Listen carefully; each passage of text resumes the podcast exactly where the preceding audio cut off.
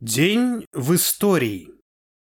22 февраля 1840 года родился Август Бебель, один из основателей и руководителей Германской социал-демократической партии, а с 1889 года и Второго интернационала. Страстный борец за права женщин, он всегда утверждал, что гражданскими правами женщина полноценно может пользоваться только в социалистическом обществе. Бебель последовательно выступал против милитаризма, но, к сожалению, не дожил до Первой мировой войны. Именно он был автором антивоенной резолюции, которую предали оппортунисты Второго интернационала, придав таким образом и память своего основателя, и интересы многомиллионного пролетариата Европы. 22 февраля 1897 года родился Леонид Александрович Говоров, советский военачальник, маршал и герой Советского Союза. Успешный военный деятель Леонид Говоров производил впечатление строгого, даже угрюмого человека, но при этом Современники отмечали его доброту. Своих бойцов командир приучал к дисциплине. В воинских соединениях Говорова каждый солдат знал свое дело. Работа велась слаженно. Отдавая дань образованию, Леонид Александрович успешно применял свои знания на практике в ходе всех трех войн, во время которых ему довелось жить и защищать свою родину. В ряды Красной Армии Говоров вступил добровольцем в 1920 году. Участвуя в гражданской войне, он был дважды ранен. За боевые заслуги его наградили орденом Красного Знамени. Во время Советско-финской войны сначала был начальником штаба артиллерии, а потом досрочно произведен в комдивы. Во время Великой Отечественной войны в 1941 году Говоров командовал артиллерией а в июне 1942 стал командующим Ленинградского фронта. Говоров успешно применял военные знания на практике. Он первым применил систему сплошных траншей, перестроил систему применения минометов, принял непосредственное участие в разработке плана по прорыву блокады Ленинграда. 22 февраля 1905 года в Баку закончилась пятидневная армяно-азербайджанская резня.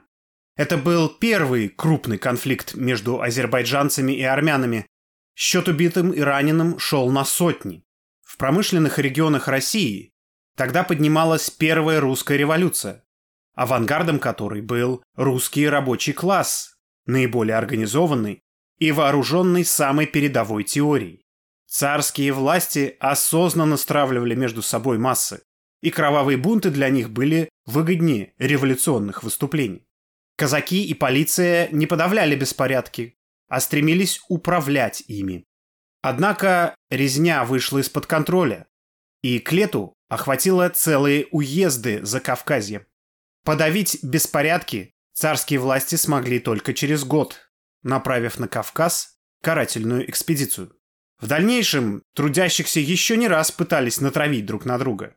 И только советская власть смогла этот порочный круг разорвать. Когда Советский Союз начали разрушать, то из небытия вернулась вся былая вражда, и армяно-азербайджанский конфликт не прекратился по сей день. Он то разгорается, то тлеет, то его раздувают империалисты США и Турции.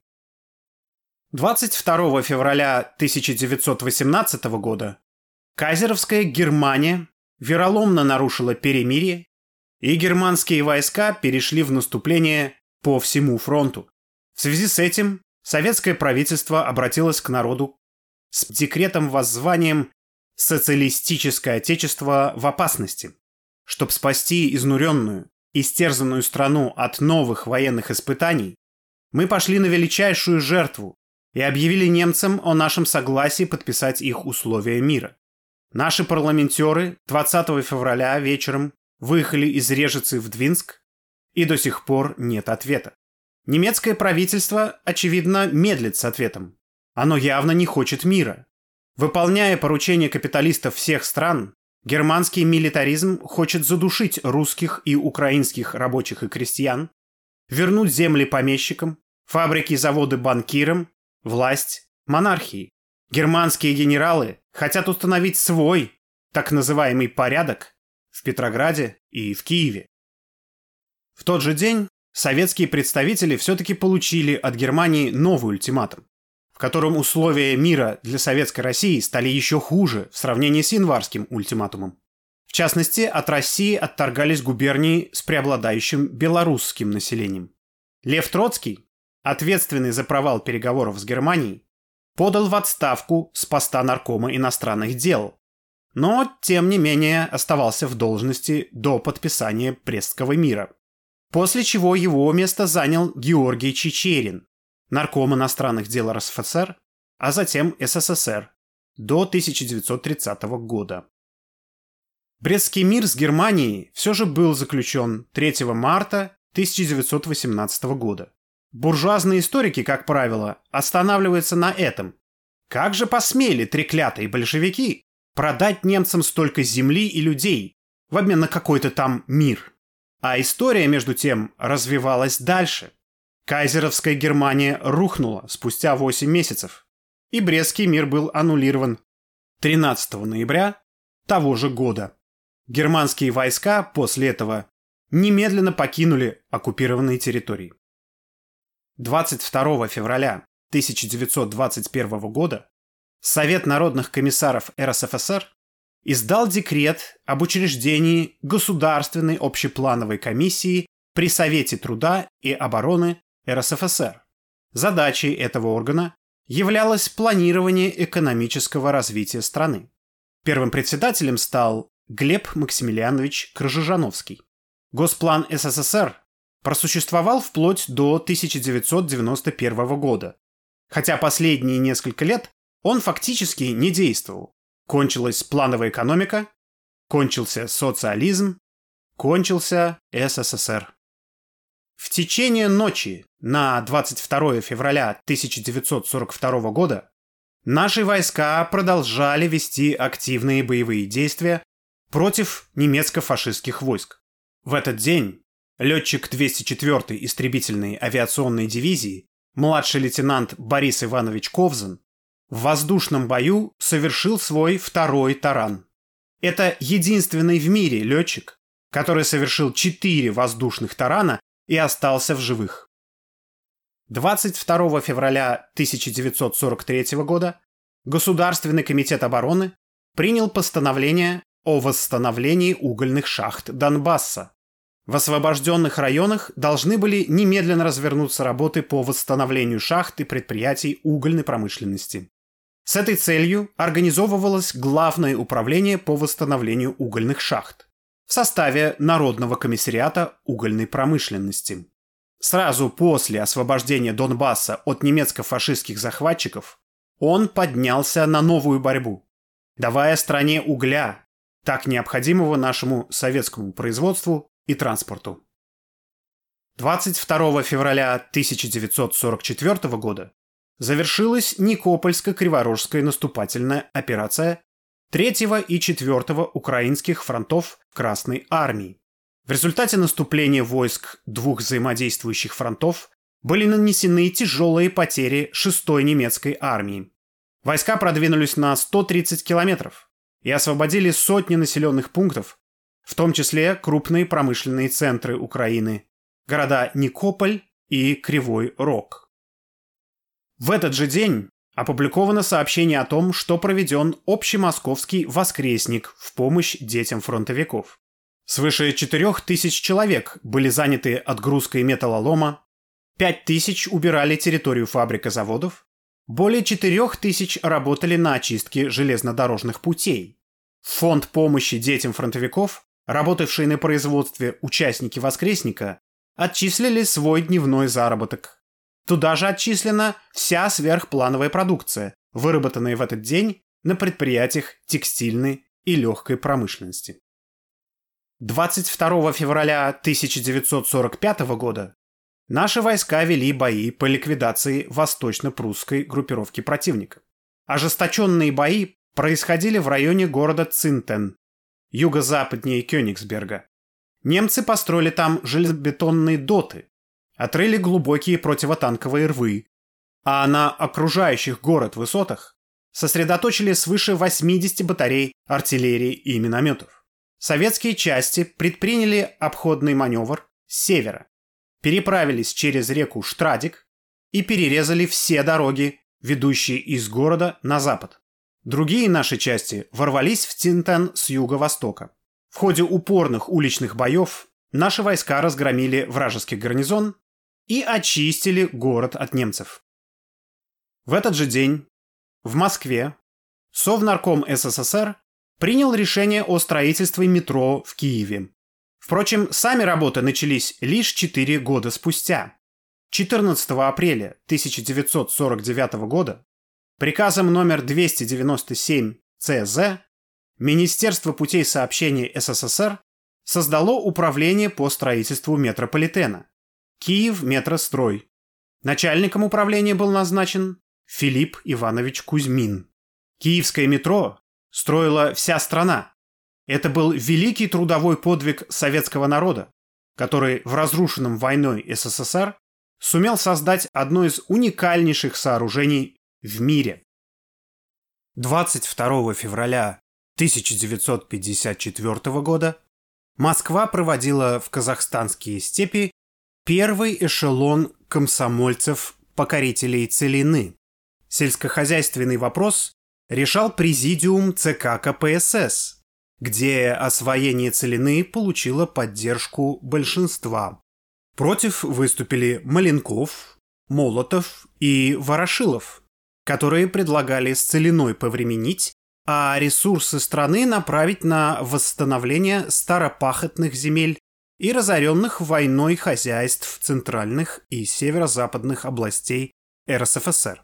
Хрущев в июне того же года посетил Казахстан и потребовал от покорителей Целины пахать глубже, вопреки предупреждениям академика Терентия Семеновича Мальцева и ведущего советского почвоведа Михаила Григорьевича Чижевского. Они советовали на солончаковых землях делать только безотвальную вспашку ради сохранения плодородия. Но их предложение Хрущев оставил без внимания, и это всей нашей стране вышло боком. В результате эрозии почв в 1962-1963 годах настоящей бедой стали пыльные бури, а эффективность возделывания целины упала на 65%. Кроме того, в освоение целины к тому году вложили 20% всех сельскохозяйственных затрат Советского Союза, из-за чего основательно затормозилось аграрное развитие традиционных российских районов земледелия.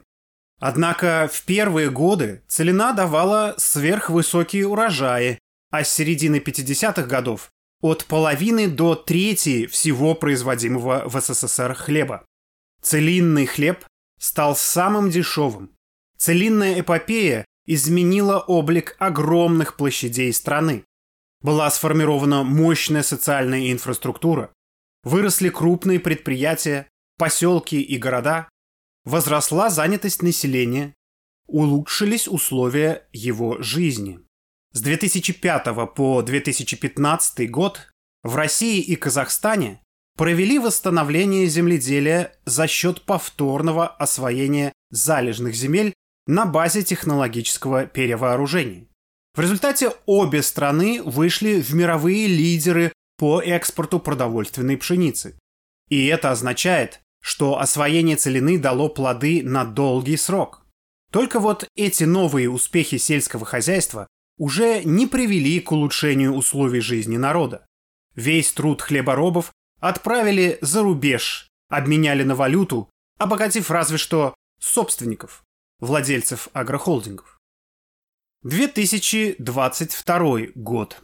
Признание независимости Донецкой и Луганской народных республик и первые ответы на него. Первыми суверенитет народных республик Донбасса признала Южная Осетия. Это произошло в июне 2014 года, сразу же после референдумов, когда еще даже не пахло никакими Минскими соглашениями. 21 февраля 2022 года, к примеру Южной Осетии последовала Россия. 22 февраля 2022 года глава Министерства иностранных дел Сирии Фейсал Мигдад заявил о поддержке решения Владимира Путина о признании ЛНР и ДНР, а также выразил солидарность Сирийской Арабской Республики с народными республиками Донбасса. В этот же день президент непризнанной республики Арцах, то есть Карабаха, Араик Арутюнян, приветствовал решение Путина признать независимость народных республик Донбасса.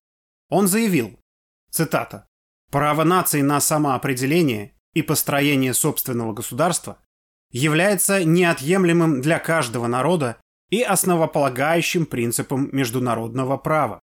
Тем временем страны Евросоюза и НАТО выразили свое возмущение происходящим, а ООН выразила традиционную озабоченность. Президент США Джо Байден издал указ о первых санкциях в отношении ДНР, ЛНР и России американцы наложили почти полное экономическое эмбарго на ДНР и ЛНР по модели так называемого Крымского указа 2014 года. Но в порядке исключения великодушно разрешили их жителям пользоваться американскими мессенджерами и социальными сетями. Разумеется, в целях распространения американской же пропаганды.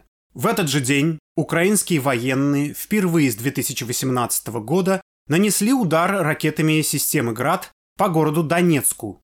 Несломленный Донецк находится под обстрелом с 26 мая 2014 года. Украинский фашистский режим стремится стереть этот город с лица земли, уничтожить его население. Так же, как 80 лет назад германские фашисты поступали с городами-героями Ленинградом и Сталинградом. Есть ли сегодня время ждать? Нет. Больше нет. Костяк новых частей и подразделений российской армии – это мобилизованные рабочие. Огромную помощь армии оказывают гражданские добровольцы, которые тоже в массе своей трудящиеся. Так что народ и армия действительно едины. Один год военных действий показал, что в России ни один так называемый олигарх не вложился в помощь фронту, в помощь тылу, в помощь беженцам. Потому что у капиталистов родина там, где их капиталы. В тех странах, которые открыто помогают украинским нацистам. Стремятся расчленить и поработить Россию. В тех самых странах, которые совсем недавно называли не иначе как западными партнерами. Даже если эти капиталы арестованы и активы заморожены, как сказочный мальчиш-плохиш, наперебой голосят в России богачи. «Возьмите меня к себе! Я же свой! Я ваш, буржуинский!» В то же время украинская армия снабжается прежде всего за счет колоссальных вложений финансового капитала США. Украина действует в интересах именно этого капитала. В прошлом веке такое бывало не раз. И в Корее, и во Вьетнаме. И там, и там. На юге вместо колониальной администрации сажалось марионеточное правительство, которое затем вооружалось до зубов и топило страну в крови, только бы удержать старый миропорядок. А в России все еще диктатура буржуазии, того самого класса, который одной рукой подает нищим, а другой рукой плодит нищету. Из-за этого в нашем народе нет веры в завтрашний день, в последовательность принимаемых решений. Честную политику может вести только диктатура пролетариата. Это означает прямое и массовое участие трудящихся в управлении обществом. А для этого трудящиеся должны быть организованы как класс. Не только как волонтеры и активисты, но прежде всего как члены профсоюзов и делегаты советов. И эта организация нужна нашему народу, чтобы противостоять расчленению нашей страны. Победа любит подготовку. Только организованный и подготовленный народ сможет победить в жестокой борьбе, развязанной империалистическими верхушками еще в прошлом веке. Эта борьба не прекращалась. Она лишь перемежалась перемириями, которые никогда не вели к прочному миру. Как и многие другие народы мира, наш народ стремились уничтожить и стремятся до сих пор. 22 февраля. Всего один день в истории. Эта история творится на наших глазах. От каждого из нас зависит, станет ли он ее жертвой или ее творцом.